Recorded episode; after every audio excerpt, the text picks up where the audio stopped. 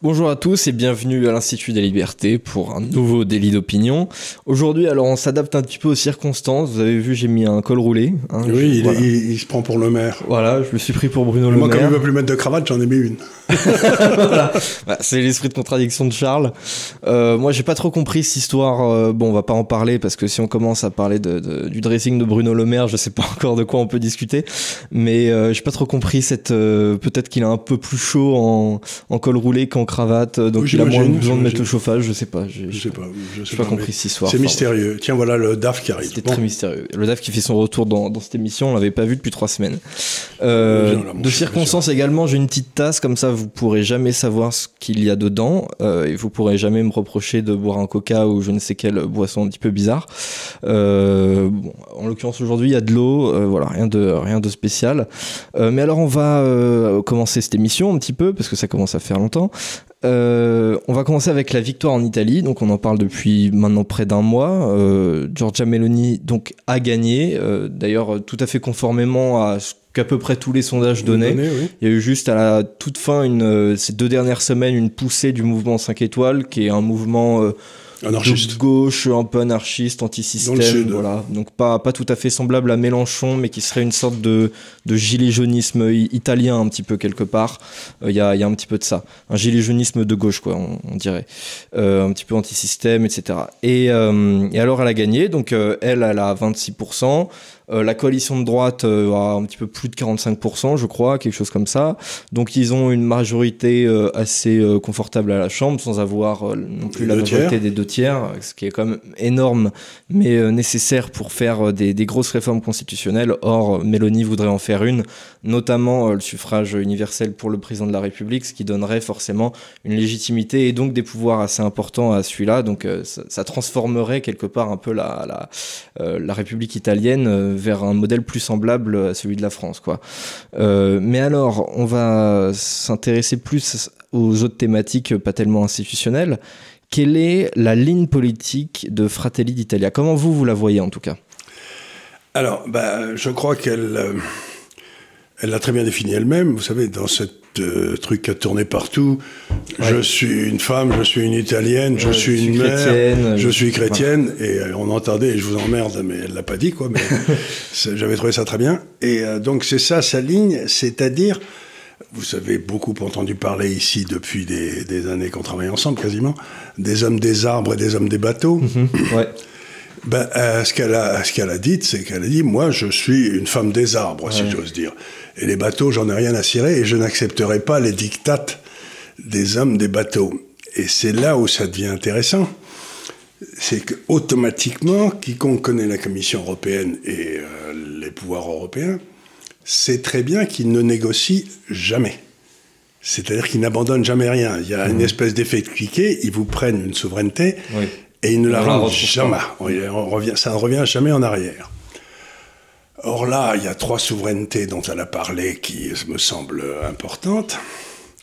Bah, la première, c'est la loi et l'ordre.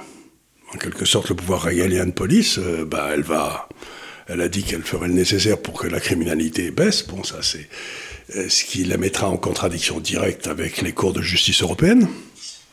Donc, on voit très bien où ça va se passer. La deuxième, c'est sur l'immigration, où elle a dit bon, ben, j'arrête l'immigration, etc. Là aussi, elle va être en contradiction avec la politique européenne de les pauvres gens. Et la troisième, c'est la monnaie. Alors, euh, j'ai essayé de montrer dans un des derniers papiers que j'ai fait sur l'Institut des libertés que l'auditeur avisé peut retrouver quand il veut que euh, l'Italie rentrait dans une nouvelle trappe à dette, qui est un système où, si vous voulez, les recettes fiscales montent beaucoup moins vite que les dépenses d'intérêt sur la dette. Donc à ce moment-là, ben, vous faites faillite à l'arrivée. Donc il va falloir qu'une décision soit prise pour la dette italienne. Ouais. Et je ne crois pas, curieusement, mais je me trompe peut-être, que Madame euh, Meloni va attaquer sur la souveraineté monétaire dès le départ. Elle Non, va, je pense pas elle non va- plus. Elle va, elle va sans doute se précipiter vers la loi et l'ordre et l'immigration. Oui. Oui, oui. Et donc, elle va essayer de faire ça, et elle arrivera peut-être au clash avec l'Europe, simplement avec ces deux-là. Absolument. Et ça, ça lui permettra de mettre en route la troisième, Mais là, je voudrais lui dire quelque chose, c'est que si elle veut un jour se, devenir indépendante, il faut qu'elle organise ça avant. C'est-à-dire que la Grèce s'est retrouvée en culotte courte quand ils ont voté pour sortir de l'euro, et eh ben, euh, l'euro, on a coupé SWIFT, on a coupé les livraisons de billets, on a coupé les transactions électroniques des banques commerciales grecques avec la banque centrale, et ben ils ont été obligés de se coucher en une seconde. Donc il faut qu'elle fasse euh, quelque chose de difficile, c'est qu'elle aille voir le gouverneur de la Banque centrale d'Italie, le cas échéant qu'elle le change, qui me paraîtrait une bonne idée, et qu'elle lui dise, vous allez mettre en place une route de secours, un système alternatif, une monnaie alternative, etc., sur lequel il suffira d'appuyer sur un bouton pour que ça marche. Mhm. De façon à ce que je puisse pas me faire, me fasse, je me fasse pas étrangler. Et j'espère, mais il paraît qu'il est plus, il est plus euh, ce qu'il était, mais comme Berlusconi a été déposé par un coup d'État il y a une dizaine d'années, euh, tout à fait, évident, qui avait été monté par l'Europe, et qu'ils avaient demandé la permission, euh, Madame Merkel avait été demandé la permission de faire un coup d'État contre Berlusconi à, je crois que c'était à Bush à l'époque, ou je ne sais plus qui, peut-être à Obama. Et donc, euh, il faut qu'elle fasse très attention parce que quand vous regardez l'Italie, vous avez des bases américaines partout en Italie, et c'est à partir de ces bases américaines, en particulier d'aviation, etc., que les États-Unis contrôlent toute la Méditerranée. Donc, euh, ben, si j'ose dire, l'indépendance de l'Italie ne se retrouve. C'est pas simplement contre Bruxelles. Oui, c'est. Il y a peut-être un moment où ils vont se payer aussi Washington, et là, ça va devenir difficile, quoi. Donc, euh, cette bonne dame a du pain sur la planche, quoi. Alors tout à fait. Après, je, je trouve quand même que c'est une, une, formule assez intéressante parce que Mélanie, elle a eu un, un discours euh, populiste assez classique et conservateur finalement dans les années 2010. Et dernièrement, elle a un petit peu adapté son discours pour paraître un peu plus euh, responsable et être mieux acceptée euh, de la part d'une euh, certaine partie de la population, notamment. elle a dit qu'elle était européenne et qu'elle serait pour l'euro, mais enfin, c'est des paroles verbales. Hein. Ce sont des paroles verbales. On verra si ça tient. Je ne sais pas ce, qui, ce qui se passe dans sa tête, mais en tout cas, pour parvenir au pouvoir, elle a changé un petit peu cette ligne-là Pareillement, elle a plutôt soutenu euh, l'Ukraine, donc elle s'est mise vraiment dans, dans, du côté de l'OTAN. Ce qu'on peut plutôt comprendre en, tant qu'italienne, c'est-à-dire que bon, l'Italie, militairement parlant, euh, c'est forcément sous, sous, tutelle américaine euh, en ce moment, donc elle pouvait pas faire grand-chose sur ce registre-là. Elle peut pas non plus tout, tout changer. Mais je trouve ça intéressant et par exemple, beaucoup d'observateurs enfin surtout des commentateurs en fait ont, évoqué une victoire post-fasciste. Bon, sans jamais définir ce que ça voulait dire.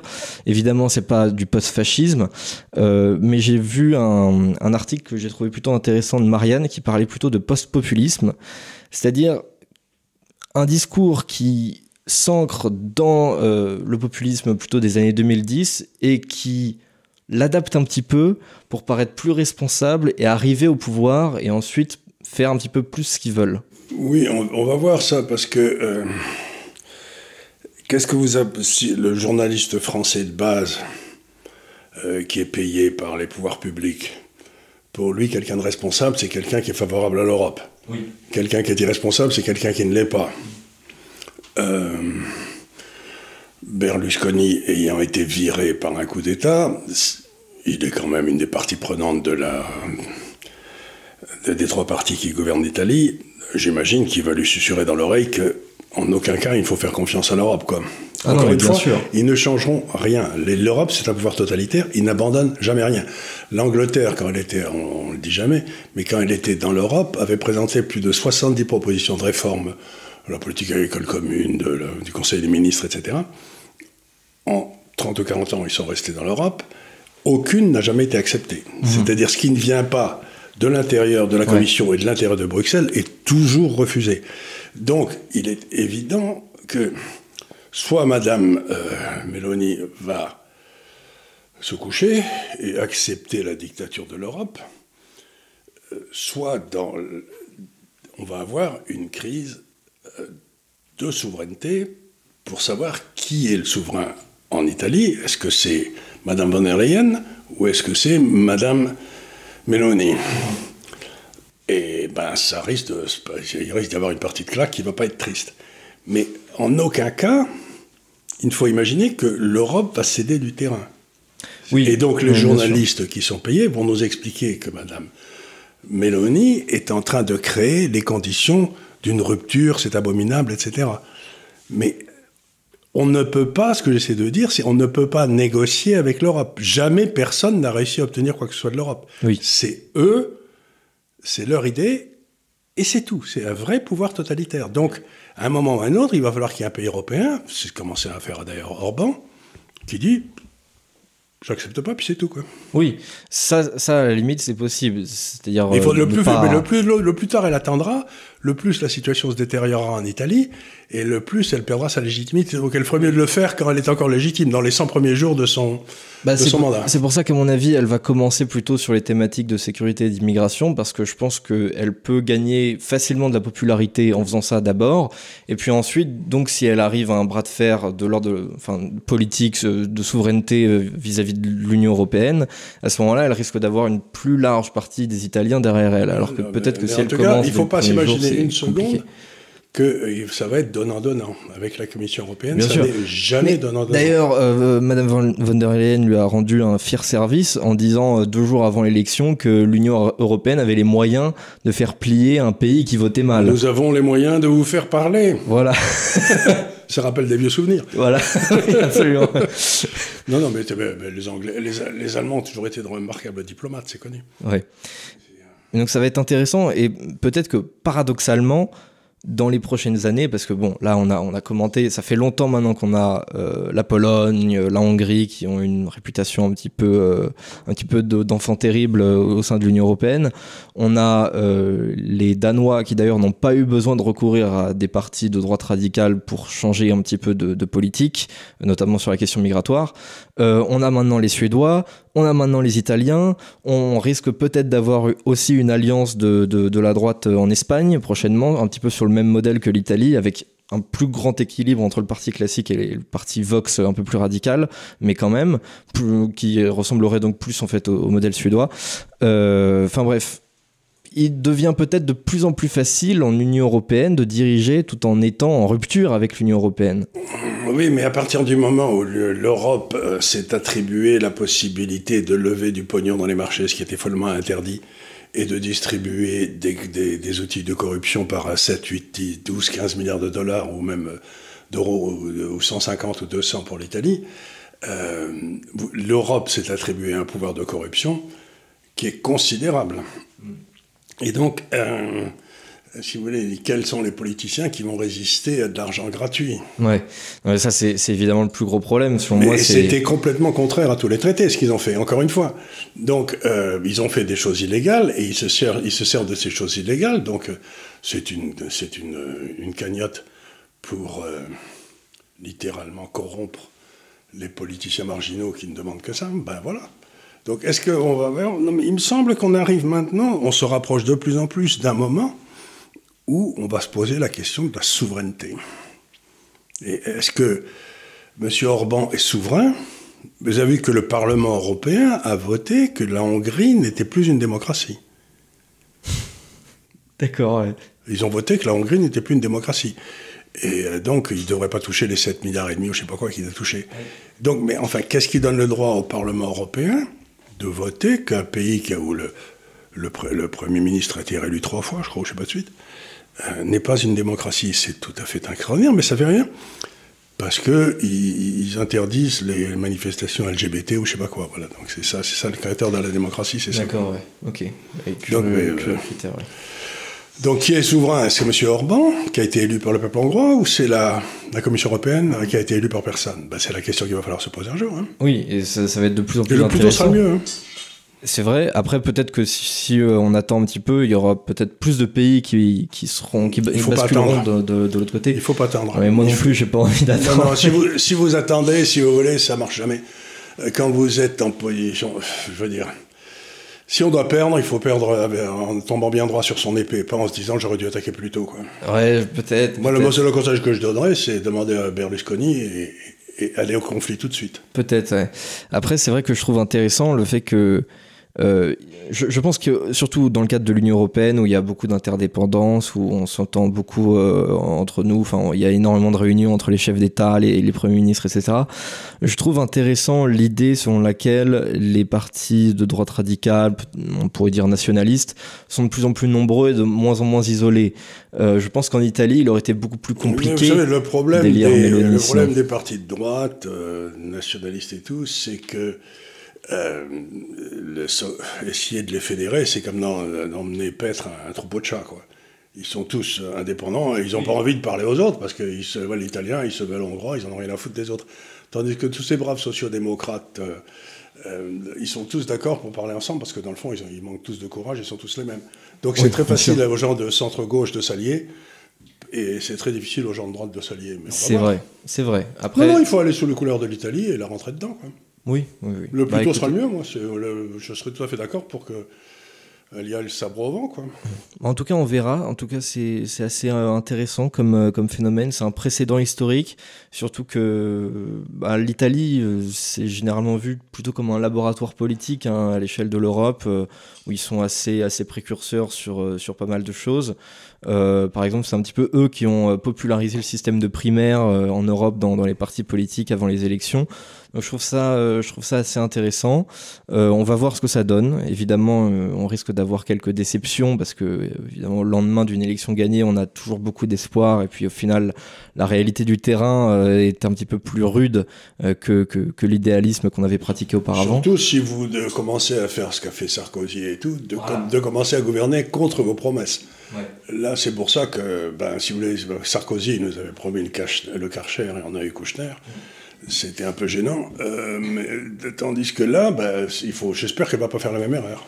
Après, en ce sens, les Italiens sont assez cohérents et s'adaptent vite, je trouve. Euh, c'est-à-dire que, bon, ils avaient élu par exemple euh, Berlusconi dans les années 2000. Berlusconi n'a pas tellement tenu ses promesses. L'électorat de droite. il a été viré. Bah voilà, non, non, il a été viré pas par les Italiens, il a été viré par Bruxelles. Oui, d'accord. Mais parce qu'il n'a pas tenu ses promesses. Mais l'électorat italien s'en est quand même détourné au fil des années. Et par exemple. Non, parce qu'il a, il a essayé de continuer à gouverner. Mais regardez par exemple la Ligue. Oui, eh ben, exactement. le type, il a accepté de gouverner avec, euh, avec euh, Draghi. Et eh ben, il est passé de 25 à, 8. Exactement, même plus, il est passé de 35 à 8. donc il a, eu, il a eu ce qu'il méritait. Donc euh, j'espère qu'elle a retenu la leçon, qu'elle a été élue. Pour ce qu'elle défend, oui. Pour attaquer Bruxelles. Oui. Pour reprendre la souveraineté italienne. Et c'est tout. Et si elle commence à essayer de gagner des trucs en disant, en redisant, regardez, j'ai piqué 30 milliards de plus à, à Bruxelles, ça n'intéressera personne. Hmm, mais je pense qu'elle le sait, je pense qu'elle est sincère. Euh, je, pense que, je pense que même Salvini avait une sorte de, de sincérité, sauf qu'il il s'est perdu dans son jeu politique. Euh, les Italiens n'ont pas trop su où est-ce qu'ils voulaient aller. Enfin bref, ce sont. Mais parce qu'ils ne savaient pas, parce qu'il n'a pas, pas, été, pas au combat. Voilà, il a, il a payé sa participation au gouvernement Draghi. Euh, enfin bref, il était plus du tout lisible. Donc ce que je veux dire, c'est que les Italiens sont assez vite Ils ont dit à Madame, Madame Mélanie, voilà ce que vous devez faire. Vous ne devez pas faire du Salvini. Oui, voilà, exactement. Mais donc en 4 ans, ils sont passés de Salvini massivement à Mélanie massivement, et ils ont très vite compris en fait euh, ce qu'il ce qu'il fallait faire. Donc ils ont une bonne réactivité quand même dans ce sens. Mais ils ont du pot parce qu'il y a quelqu'un qui s'est présenté, parce que nous, notre droite travaille toujours avec beaucoup de rapidité, mais il n'y a jamais personne qui monte, dans le, qui monte au créneau de l'autre côté. Quoi. on n'a pas, on pas eu l'émergence de des frères de la France, quoi. Oui, voilà. Euh, mais euh, donc quand même aventure, aventure à saluer de la part de Giorgia Meloni. On rappelle qu'aux élections générales de 2018, elle avait fait 4% et demi. Aujourd'hui, elle est montée à 26, ce qui est quand même plus que toute l'alliance du centre-gauche réunie. Enfin bref, c'est quand même une, une, aventure formidable. On peut que, que la féliciter et je crois qu'il faut, il faut savoir savourer cette victoire. Et, et, lui dire surtout d'aiguiser son épée et de tailler les pointes de ses lances. Parce qu'elle va en avoir besoin pour euh, couper des têtes et planter des gens. sinon, elle échouera. Métaphoriquement, bien sûr. Oui, non, c'est sûr. Mais euh, sinon, elle échouera. Ouais. elle échouera. Mm. Alors on va parler d'un autre sujet maintenant, on va parler de l'Ukraine. Euh, donc on a eu quatre référendums dans, dans, les régions occupées au moins partiellement par, par la Russie. Alors je suis, moi je suis un petit, je pense que beaucoup de nos auditeurs vont pas forcément être d'accord avec moi, mais c'est pas grave. Euh, moi, je crois pas tellement à la légitimité de ces scrutins quand même. je trouve qu'on est un petit peu sur des résultats limites. on a 99,23% par exemple dans la région de Donetsk qui, qui, veut adhérer apparemment à la Russie. Mais c'est eux qui s'étaient séparés déjà de l'Ukraine, qui avaient, qui avaient demandé leur séparation. Il y a eu une guerre civile. On les a, le Donetsk qui s'était séparé parce qu'on voulait leur interdire de parler le russe. Mais je veux, dire, je veux dire, je, une majorité, peut-être, je veux bien. 99, ça me paraît beaucoup quand même. Et surtout, est-ce que euh, c'est légitime un référendum en période de guerre comme ça, quand il quand n'y a pas tout le monde, quand, ah, moitié des gens. C'est une question. Alors là, je vais vous répondre très facilement. Donc, euh, l'OTAN bombarde la Serbie. Ouais. Euh, il, force la Serbie à, se coucher après avoir bombardé, je ne sais pas combien de temps. très bien. Et l'OTAN, en suivant, fait un référendum au Kosovo qui vote à 90% pour devenir albanais. Et ça a été accepté par la communauté internationale, mhm. les États-Unis. Euh. donc il y a un précédent qui est exactement euh, pays en état de guerre, organise un référendum et, il a été reconnu. C'est vrai. Donc la chose que je demande, c'est quelle est la différence entre un référendum dans le Kosovo et un référendum dans le Donbass? Pour moi, il n'y en a pas beaucoup. Mais ben, si vous avez accepté le premier, pourquoi vous n'acceptez pas le deuxième? J'accepte pas le premier, c'est justement ça. C'est que ben oui, il y est. Oui, il y est, parfaitement. Il, est, vrai. il est parfaitement. Donc, non, ce que j'essaie de dire, si vous voulez, c'est que la diplomatie, c'est soit le traité d'Estphalie, l'intangibilité des frontières, personne n'a le droit d'envahir son voisin, bref, c'est très bien, ou c'est le droit des peuples à disposer d'eux-mêmes, c'est Napoléon III, c'est l'identité de l'Italie et tout.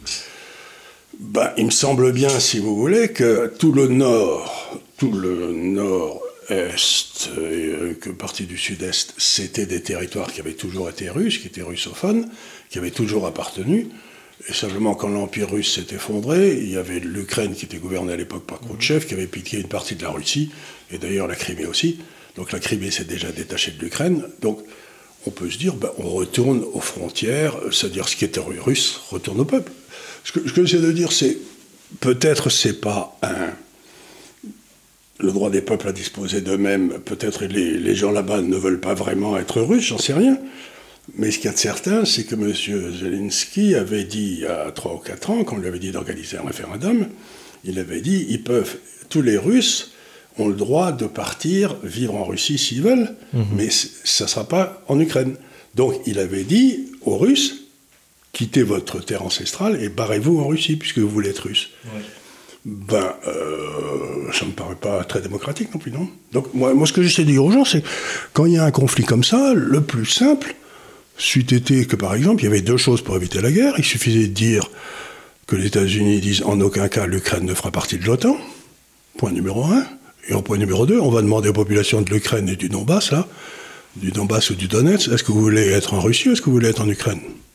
Ben, si on avait fait ces deux choses-là, il n'y aurait pas eu de guerre. Mais je suis, plus, je suis tout à fait d'accord. Mais à partir du moment où euh, il y a une sécession de ces deux provinces, que l'Ukraine a tiré pendant 10 ans dessus. Il y a eu 13 000 morts dans le Donbass et en Donetsk, tués par l'artillerie ukrainienne dans ces pays-là. Euh, ça m'étonne pas qu'il y ait 99% de votants pour euh, la Russie. Parce que tous les Ukrainiens, ils doivent pas être là, ils sont barrés. Ceux qui étaient favorables à l'Ukraine, j'imagine qu'on euh, ils, sont pas restés. Alors, c'est une possibilité. Ils sont tous barrés, ben, sinon ils étaient morts. C'est une possibilité. Après... Tous ceux qui étaient favorables à la Russie ont été tués de l'autre côté. Hein. Non, mais c'est tout à fait possible. Après, ce qui me dérange un peu, c'est bon, déjà que toute la population n'était pas sur place. D'ailleurs, on n'avait pas la participation à ces différents référendums. On connaît pas trop la participation. Non, mais le référendum n'est pas fait pour euh, de libérer ou donner quelque chose. Le référendum est fait pour une raison très simple, c'est qu'à partir du moment où le Donbass et le, Donetsk sont euh, reconnus comme territoire russe, ils sont sous menace nucléaire. Non, c'est pas ça. C'est que quiconque attaque ces deux territoires tombe sous le coup de la, de la constitution russe. Qui, Si une partie de la constitution russe, de la, la russe est attaquée, la Russie est en guerre contre ce pays. Donc c'est pas du tout pour euh, avoir une organisation juridique. C'est pour dire aux gens, à partir de maintenant, si les Ukrainiens bombardent le Donbass, ou le Donetsk, vous êtes en guerre contre la Russie. Et ils ont déjà fait passer d'opération militaire spéciale à opération antiterroriste. C'est-à-dire qu'à partir du moment où ça devient une opération antiterroriste, juridiquement, les Russes se donnent le droit, par exemple, de liquider les chefs terroristes. C'est-à-dire qu'ils peuvent liquider Zelensky. Si, oui, si. non, ils, vont, ils, peuvent, ils, peuvent, tuer les, les, les leaders de l'opération terroriste, qui sera en l'occurrence le président ukrainien.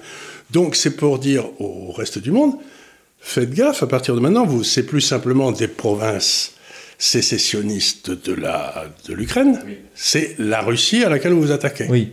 Et donc le, le, Donc ça veut dire arrêter. Non mais tout à fait. C'est-à-dire que le but du référendum n'a jamais été vraiment de dire à la communauté internationale voilà maintenant qu'est la Russie. Non, non c'est de dire à partir de, de maintenant nous considérons qu'ils sont russes. Donc si vous les attaquez, vous nous attaquez nous. Donc ça n'a rien à voir avec la diplomatie et tout à voir avec euh, la projection de la force russe. Oui, absolument. Mais donc moi ça me je suis autant dérangé par les, les, les, les faux référendums de l'OTAN que par les, faux référendums de, de, de, la Russie, parce que moi je suis pour les référendums et je suis pour le droit des peuples à disposer d'eux-mêmes. Simplement, je, je, je ne crois pas au processus démocratique de, de, de, euh, ces Celui-là, il était peut-être à monter, monter toute pièce, mais c'est une façon de dire aux gens, maintenant c'est la Russie que vous avez face de vous. Mmh. Et ce, d'ailleurs, je dirais une, une, dernière précision, ce surtout d'ailleurs dans la région de Zaporizhia. C'est-à-dire que, bah, par exemple. Donc le, le score euh, pro-russe apparemment dans la région de Zaporizhia, c'est 93,11%, alors que la moitié de la population n'est même pas euh, sous occupation russe. C'est-à-dire que la ville elle-même de Zaporizhia, où il y a la moitié de la population dans la région, n'est pas euh, sous contrôle russe. Donc ça me paraît un petit peu compliqué d'avoir un tel résultat. Oui, mais c'est simplement pour montrer qu'il y a des... Que, vous savez ce que disait Staline, c'est que dans les élections, c'est pas... Ce qui est important, c'est pas les gens qui votent, c'est les gens qui comptent les votes. Oui, c'est la manière de compter, ouais. C'est les gens qui comptent les votes qui sont importants. Donc là, donc 93%, ça fait sérieux. Mmh. Et alors, je dis pas que je suis pour ou contre, mais je dis c'est simplement, euh, on a déjà fait le coup avec. Euh, D'ailleurs, à l'époque, les Russes avaient fait une communication, je crois que c'était aux Nations Unies, pour dire que c'était un grave précédent qu'avaient créé les États-Unis, avec euh, et que ça leur retomberait sur la tête. Effectivement, euh, effectivement. Donc euh, on a on a un problème avec euh, avec ces référendums. Ils vont évidemment, bon, toute la communauté internationale a déclaré que qu'ils étaient caduques, hein, qu'ils n'étaient pas valables. Euh, c'était c'était déjà prévu à l'avance. Euh, donc évidemment c'est pas une manière d'affirmer que ces territoires sont russes pour euh, les cartes à l'international.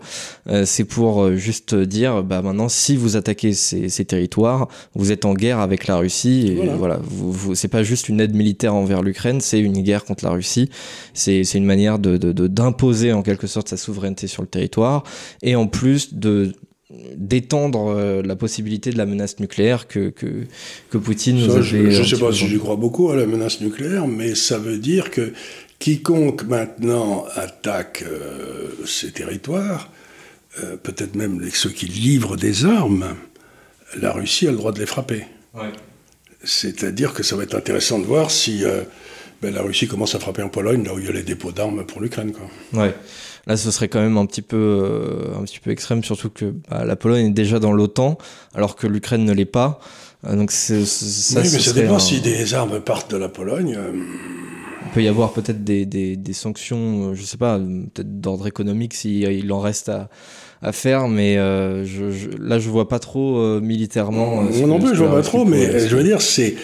Vous savez ce que disait Clausewitz, c'est toujours la montée aux extrêmes oui. dans les conflits. Ben là, la Russie est en train de dire la prochaine étape, si vous la franchissez. C'est l'étape nucléaire.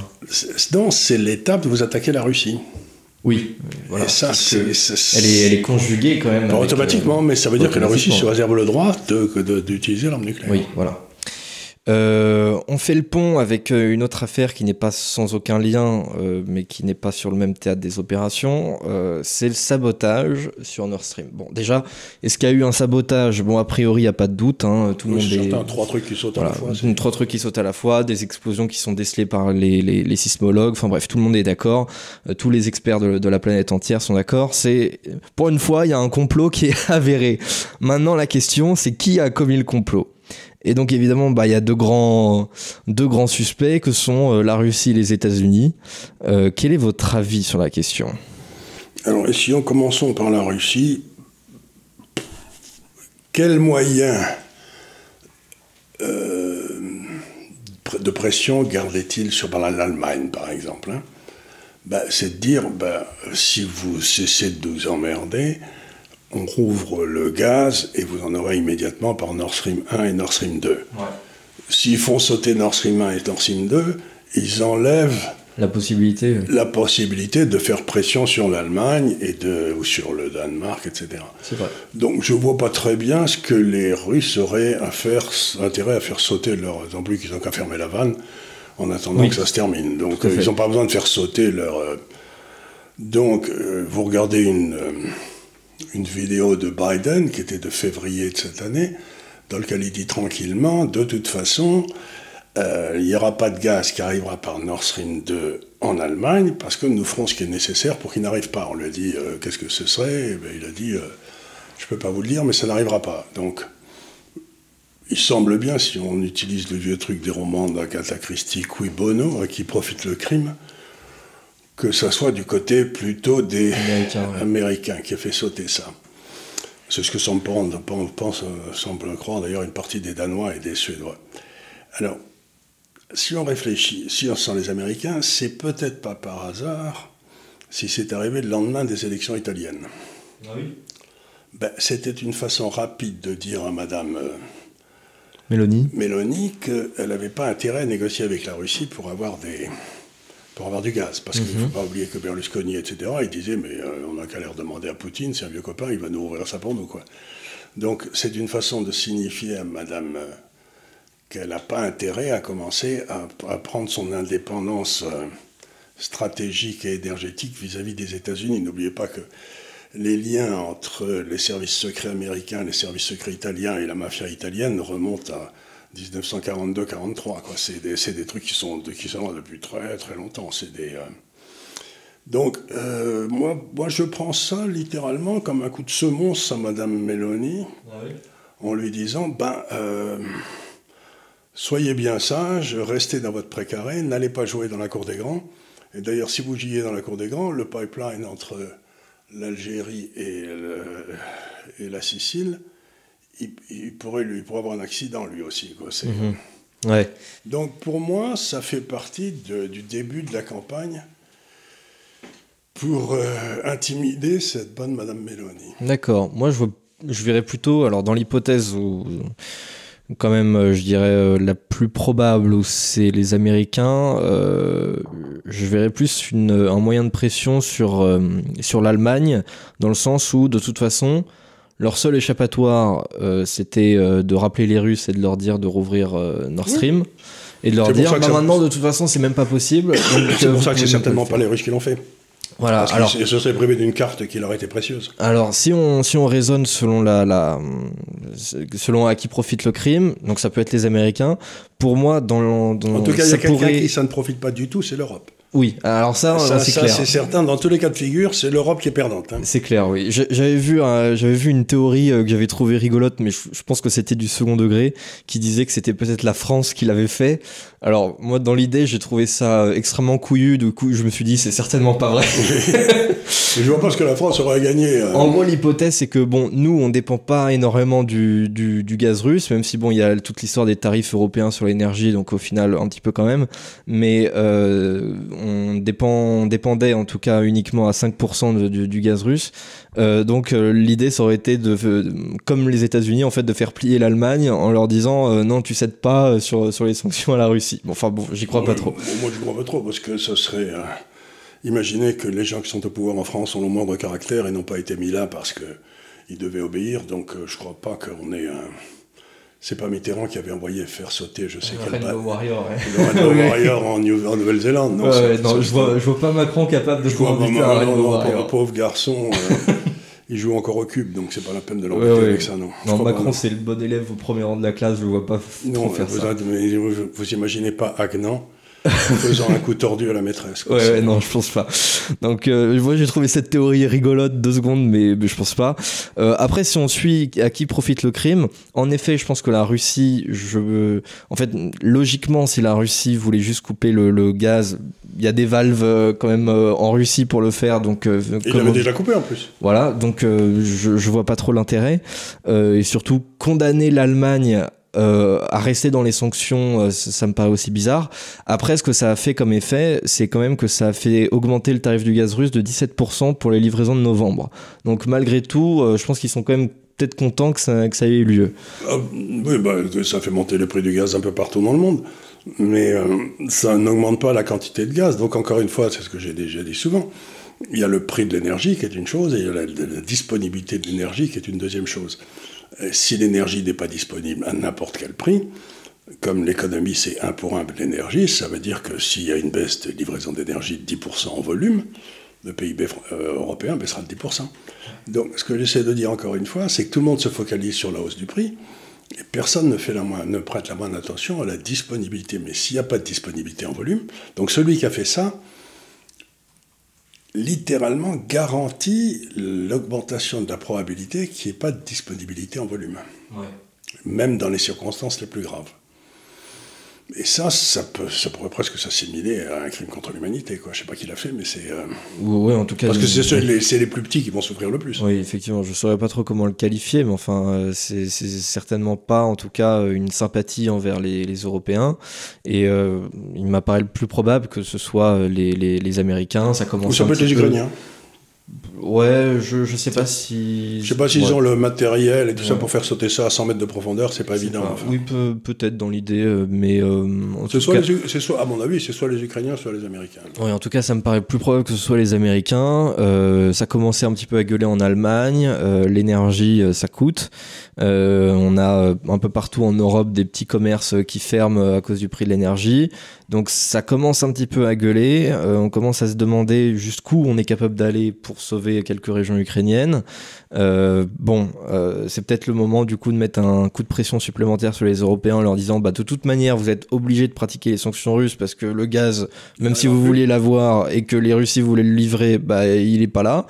Euh, bon après, a priori les, le gazoduc, les, gazoducs devraient être réparés en trois semaines, donc je sais pas trop non plus quelle est la portée du truc puisqu'il passera pas de gaz. À réparer dans, dans l'hypothèse où peut-être il, serait réutilisé, ce que je trouve un petit peu drôle d'ailleurs. Alors maintenant, ce qui arrive, c'est que le gaz russe, il n'y a plus qu'une partie du gaz russe qui arrive, et c'est par l'intermédiaire d'un pipeline qui arrive en Turquie.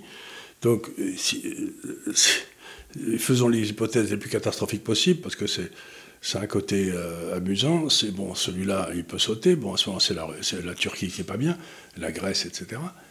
Mais vous avez 30% du gaz qui arrive par le pipeline norvégien. Mm-hmm qui traverse à peu près au même endroit où on l'a fait sauter. Oui, exactement. Et donc, si on fait sauter celui-là. Là, c'est chaud, oui. oui. Là, ça va, bah, ça, ça, va chauffer. Hein. Donc, je ne sais pas qui l'a fait, si c'est les Ukrainiens et qui décident de faire sauter le pipeline norvégien aussi. L'hiver va être froid, hein. Pas en Norvège, mais. En euh, tout cas, oui, si c'est si un coup des Ukrainiens, mais je, je, je, pense pas, parce que même si ça avait été commandité par euh, les Ukrainiens, peut-être que ce serait les États-Unis qui s'en seraient chargés, euh, parce qu'ils ont peut-être plus les compétences, les hommes nécessaires, parce que bon, l'Ukraine, ils ont, ils ont quand même de quoi faire hein, dans leur pays déjà. et ce serait quand même un sacré, un sacré coup envers leur, leurs alliés. Donc, bon je pense que je pense que ça me paraît être plus probable que ce soit un coup des Américains. De toute façon, je ne sais pas si on saura un jour. Bon, on, ne saura jamais quand on ouvrira les documents dans 50 ans, oui. Ouais, voilà, c'est ça. Donc, euh, donc, grosso modo, ce que ça veut dire, c'est que euh, si on analyse la situation européenne, l'hiver va être long. Hein. Hmm. Et c'est une situation assez compliquée euh, pour, pour les Européens parce que il compte pour beaucoup euh, sur euh, l'appui euh, américain. À peu près toute l'Europe est dans, dans l'OTAN. Et bah là, s'ils nous font ça, c'est quand même pas, pas extrêmement sympathique. Et on sait très bien que les Américains ils gagnent du fait que cette guerre s'éternise, du fait que la Russie s'affaiblit, que l'Europe se coupe peu à peu de la Russie. Enfin, surtout, l'Europe devient à l'évidence le pays du monde où il y a le plus l'énergie sera la plus chère, le coût du travail sera la plus chère, le coût de la réglementation sera le plus cher. Euh, donc euh, euh, la question c'est qu'est-ce qu'on va vendre aux autres quoi? Rien, on n'a rien à vendre. Des bagnoles à essence dont plus personne ne veut. Oui, et qu'on s'interdit nous-mêmes de fabriquer à partir de 2035 de toute façon, donc même ça... ça va être comme les centrales nucléaires de M. Lévy qu'il n'a pas entretenu et ensuite on le vire parce qu'il n'a pas entretenu ses centrales. Mais on lui avait dit de les fermer. Oui, mais d'ailleurs, on commence, euh, enfin, on en a rouvert une là, il y, a, pas longtemps, et on devrait en rouvrir d'ici quelques temps.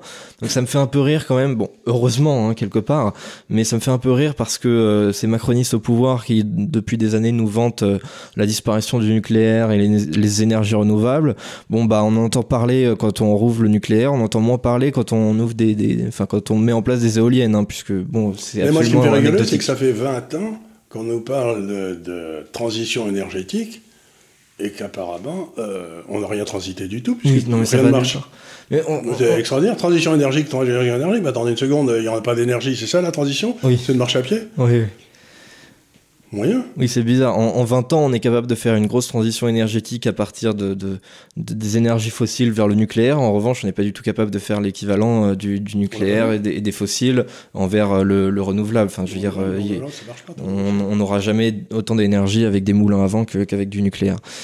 Surtout que bon, c'est très triste. J'en entends un petit peu parler. Euh, il y, a quelques articles qui sortent dessus sur les, réacteurs de, quatrième génération qui, sont une merveille technologique absolument fabuleuse, qui sont capables de nous, nous faire une énergie euh, à, extrêmement avec très peu de déchets, avec extraordinairement peu de déchets. Mais c'est un truc c'est presque, ça sort presque de l'imaginaire tellement c'est incroyable comme technologie et on s'interdit nous-mêmes de, la faire en France alors qu'on était euh, il y, a, il y, a, 40 ans encore euh, des pros du nucléaire. Il y, a, il y, a, 20 ans même, oui, tout à fait. Donc euh, tout ça, c'est très triste. On renonce Donc, peu la à peu à tous nos il faut continuer à réélire ceux qui nous ont élus ceux qui nous ont gouvernés depuis 40 ans, parce qu'ils ont été quand même, ils ont volé de succès en succès. Donc il faut dire à la bourgeoisie française, continuez les gars, vous avez élu les meilleurs, mm. continuez, ne vous faites pas de succès, vous passez de, de Fabius à Juppé, de Juppé à euh, Macron, tout ça, vous ne pouvez pas vous tromper, c'est des génies, continuez. Oui, voilà. Et puis on, on continuera peut-être encore avec euh, Édouard Philippe ou d'autres dans, les prochaines années si rien ne change. Ou, peut-être ce brave euh, Le Maire. Oui, je ne sais pas s'il aurait le culot de se présenter. Enfin, de toute façon, il a tellement aucun sens commun qu'il serait capable de tout. Donc, euh, pourquoi pas, peut-être. Euh, bon, en tout cas, on va conclure cette émission parce que ça fait un petit bout de temps maintenant qu'on y est quand même.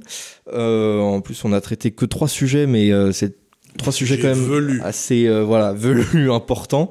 on traite, j'ai l'impression que au, fur et à mesure des émissions, on traite de moins en moins de sujets, mais les émissions prennent quand même de plus en plus de temps. Donc, euh, quelque part, ça, ça quand même. de plus en plus confus mais ça quelque part l'émission a, plus peut-être de qualité et de substance en, faisant ça. Donc euh, c'est quand même intéressant. Euh, comme d'habitude bah, je remercie chacun de, regarder et puis on est très content parce que on est en train de dépasser 100 000 par semaine tous les deux oui, de rien. absolument ouais. C'est pas rien c'est pas rien du tout. Elle est petite.